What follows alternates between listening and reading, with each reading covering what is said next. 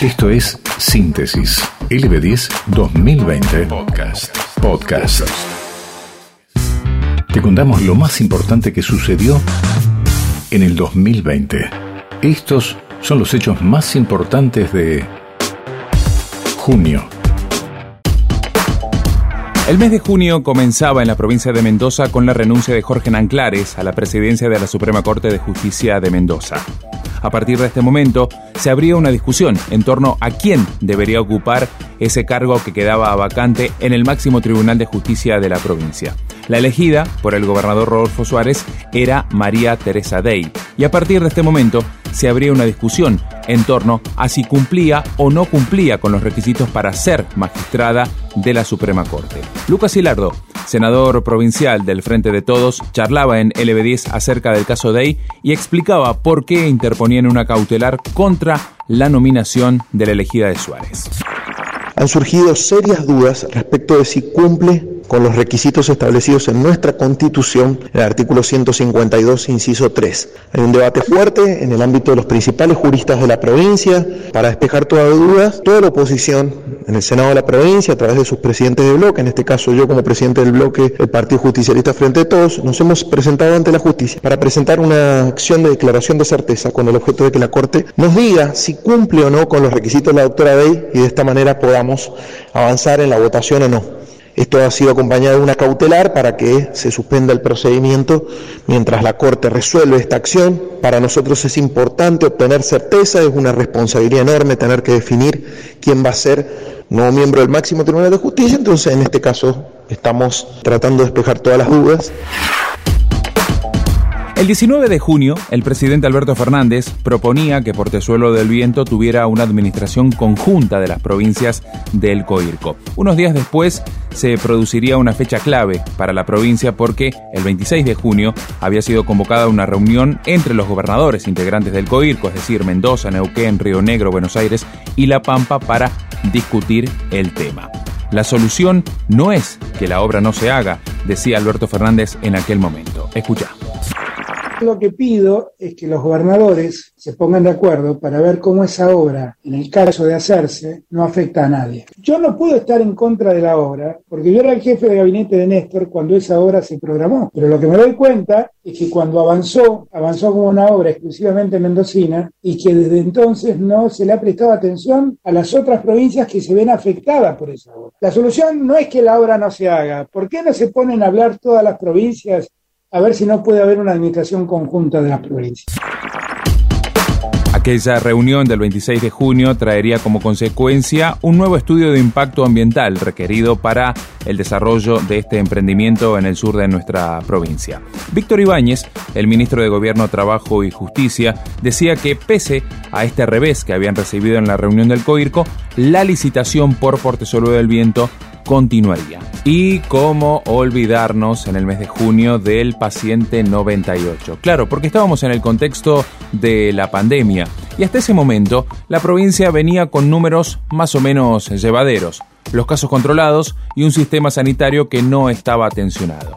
Pero llegaría el caso del operario de la bodega de Maipú con COVID-19 que dispararía el número de infectados tras haber roto la cuarentena y participar de reuniones no autorizadas. Sobre el paciente 98 vamos a escuchar lo que decía Fernanda Lacoste, coordinadora del Consejo Departamental de COVID Maipú, ya que se realizó un operativo en la zona de Lusuriaga para ver qué alcances había tenido esta cadena de contagios provocada por este señor.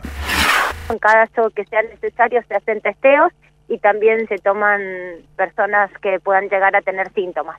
Lo que se ha definido hasta ahora es seguir informando al territorio las medidas de prevención, las medidas que se van a tomar van a ser en conjunto con la provincia, pero sí este abordaje territorial también tiene que ver con esta información que queremos llevarle al vecino, a la vecina para su tranquilidad, no tiene vínculo con el caso de las eras, todavía no está claro y eso quizás es lo que preocupe, ¿no? Hay que seguir investigando y, y siempre claros en lo que hay que hacer. Me parece que en ese sentido tenemos que seguir respetando las normas, que eso es lo que más ayuda. Síntesis LB10 2020. 2020. Un ejercicio de la memoria, un repaso por nuestra historia reciente. Para un año tan singular, es necesario ser contundentes y en plural. Y en plural. Ya en junio, a nivel nacional, el tema pasaba por lo que ocurría con la empresa Vicentín. Una gran parte del campo se oponía en ese momento a la expropiación que había dictaminado por decreto el presidente Alberto Fernández con el consejo o eh, la información que le había suministrado, entre otros, la senadora por Mendoza Anabel Fernández Agasti. Los dueños de Vicentín me pidieron que el Estado se haga cargo, decía el presidente, sobre la cerealera intervenida en ese momento por el Estado ellos me pidieron que el Estado se haga cargo. Y el motivo por el cual no tengo otra forma de hacerme cargo que no sea la expropiación es porque el otro sería muy turbio. A ustedes que les preocupa lo transparente y a mí también. ¿Cómo hago yo para negociar la toma de parte de las acciones de la empresa con empresarios que están muy cuestionados por la forma en que conocieron la empresa en los últimos tiempos. Los dueños dicen que no están en condiciones de pagar más de mil y pico de millones de dólares de deuda. En junio, ya a nivel internacional, el tema del coronavirus se había tornado incontrolable en varios países y también en algunos continentes como el sudamericano, donde en Brasil los infectados se contaban por miles y miles, lo mismo que ocurría en Perú, en Ecuador, en Colombia y también en Chile. En Chile, más de 22.000 infectados, 3.600 muertos, pero descartaban aplicar una hibernación en la región metropolitana. Por su parte, el ministro de Salud chileno, Enrique París, descartó algunas versiones que hablaban de que era necesario trasladar a pacientes a la Argentina y anunció un grupo de trabajo con el gobierno, sí, de nuestro país. Vamos a colaborar cuanto tengamos claros los elementos en los cuales lo podemos hacer, decía el ministro chileno. Así que hemos iniciado ese diálogo, hablé por teléfono con el, con el ministro de Salud y de Argentina y obviamente que vamos a colaborar cuando tengamos claro los elementos que podamos intercambiar o con los cuales nos podamos apoyar mutuamente, eh, yo los voy a transmitir. Por el momento no ha sido necesario, y quiero desmentir ese tuit, trasladar pacientes hacia Argentina. Eso no es exacto. Síntesis LB10 2020. Mucho más que un repaso de un año que se fue. Llegaba junio y un nombre que suele estar en lo más alto de los rankings mundiales y que en este caso iba a llevar la bandera del odio contra él. Novak Djokovic, ¿se acuerdan? Cuando dio positivo de coronavirus y horas después aparecieron videos de, del tenista serbio en un festejo de cumpleaños, con gente, con alcohol, sin barbijo, sin distanciamiento, ese hecho marcó el mes de junio a nivel deportivo. Se habló durante varios días del positivo COVID de Novak Djokovic. Las críticas no tardaron en llegar, está claro.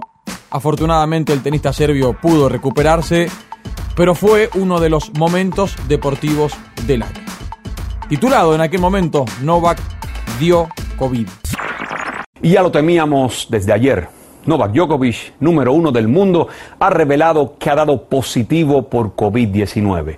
El serbio pidió disculpas públicamente y admitió que la organización del Adria Tour, un torneo de exhibición cuyos beneficios debían ir destinados a la lucha contra la pandemia, fue un error. La esposa de Djokovic también ha arrojado positivo, no así afortunadamente sus hijos, quienes también habían viajado a Croacia para la segunda escala de la competición. Djokovic que no muestra síntomas de la enfermedad se autoaislará durante dos semanas junto con su mujer. En unos días volverá a hacerse la prueba. Se da la circunstancia de que el líder del circuito amenazó con no participar en el abierto de Estados Unidos si se mantenían las medidas de seguridad antiepidémicas viajó al sur de España sin autorización y mostró su oposición a vacunarse. Por si todo ello fuera poco, no se implementaron medidas de seguridad en su Adria Tour, durante el cual tenistas y aficionados violaron en todo momento el distanciamiento social. El resultado, cuatro tenistas infectados, incluyendo el serbio. Andrea Gaudenzi, presidente del circuito, no dudó en comparar a Djokovic con un niño que se niega a ponerse el casco cuando aprende a montar en bici hasta que se da de bruces contra el suelo. Síntesis LB10. LB10.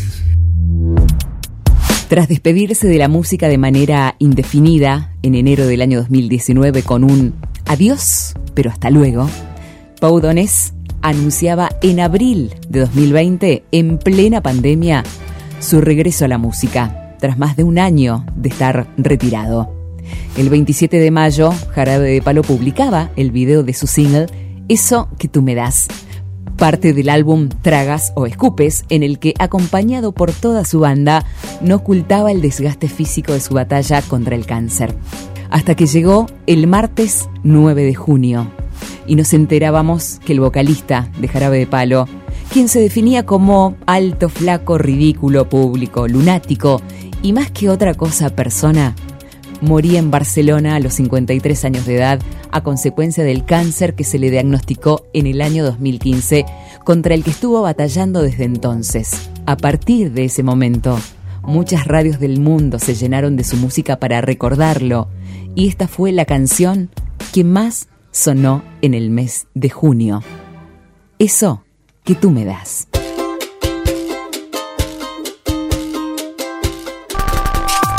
Podcast LB10.